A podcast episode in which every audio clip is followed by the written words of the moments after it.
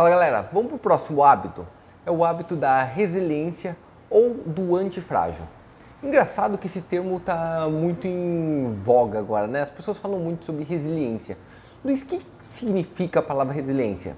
Interessante que eu aprendi essa palavra pela primeira vez na odontologia e não foi no mercado.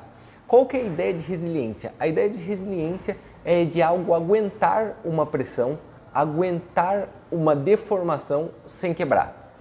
Um exemplo muito claro de resiliência é você pensar em galho de árvore. Um galho seco ele é friável, que é o oposto de resiliente. O que é friável? Você dobra ele, ele quebra. Tá. Um galho verde já é um galho resiliente. Ele aguenta a deformação e volta sem quebrar. Ele se deforma para não se arrebentar. Agora, como isso é usado para hábito de sucesso?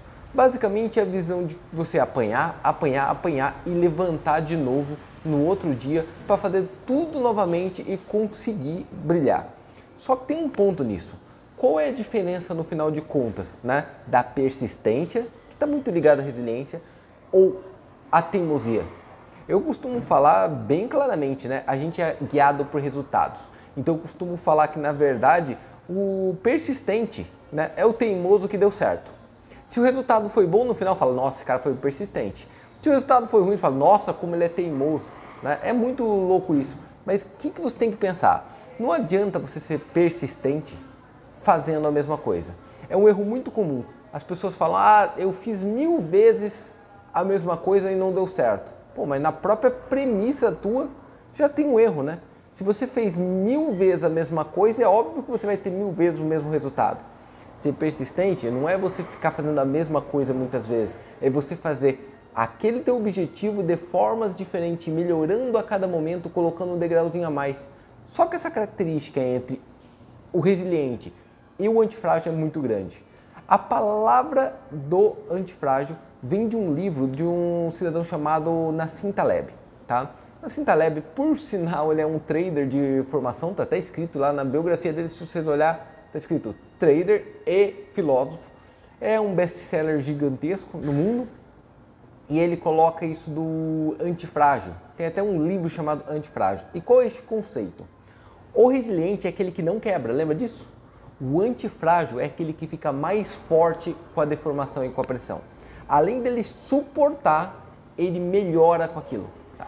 Então este é o conceito que está muito ligado a quem tem alto sucesso. Não é nem só o de ser resiliente, é o de ser antifrágil, de guardar aquela energia, de melhorar com uma agressão.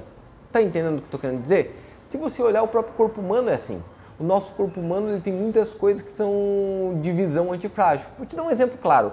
Se você quebra um osso, quebra o braço, o, o jeito que é soldado esse braço, a anquilose que forma nele, o jeito que é soldado o osso, deixa aquela região mais forte do que ela era antes.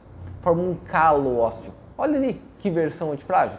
Mas psicologicamente, em negócio a gente não costuma ser assim. Porque a gente toma uma porrada ou quebra uma empresa, a gente sente um fracasso aquilo te faz uma versão pior do que você era antes.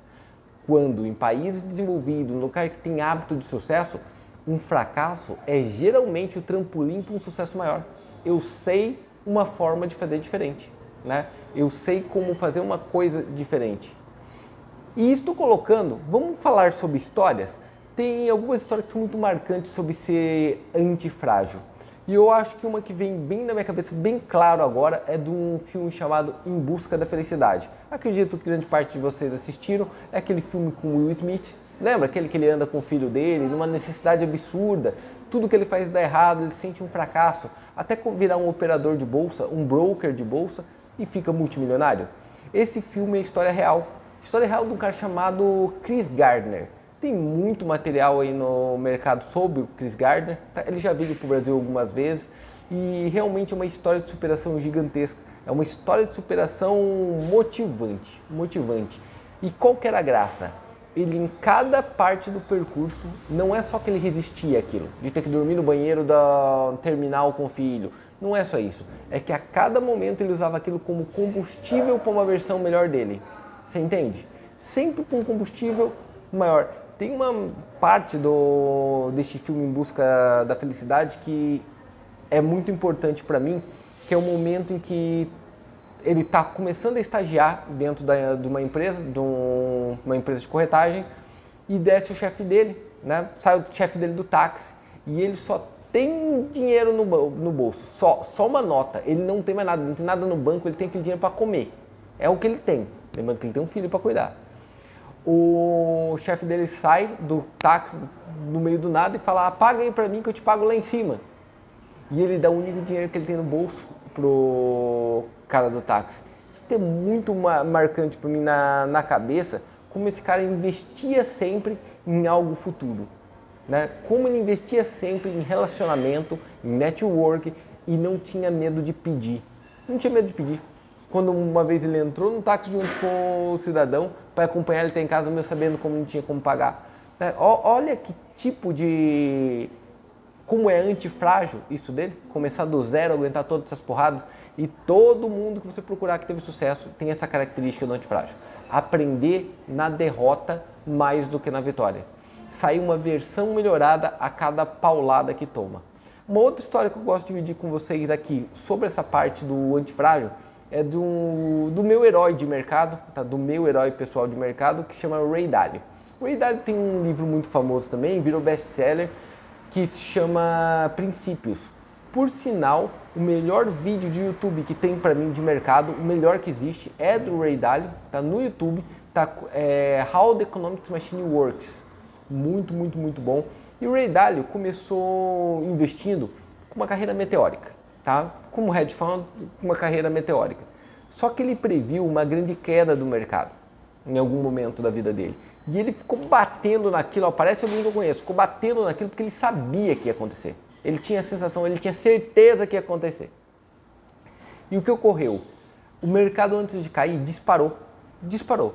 E todas as pessoas que tinham dinheiro no fundo dele, praticamente, resgataram esse dinheiro. E ele quebrou, ele faliu, a empresa dele de investimento faliu.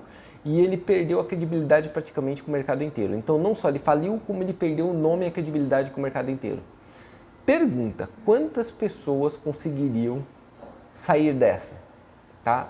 Se reinventar. Lembrando que o mercado financeiro é algo que a confiança, a credibilidade é o maior ativo. Ele perdeu esta credibilidade. Como resistir a isso? Porém, ele resolveu se reinventar, levantar de novo, estudar de novo e fazer uma versão melhorada dele.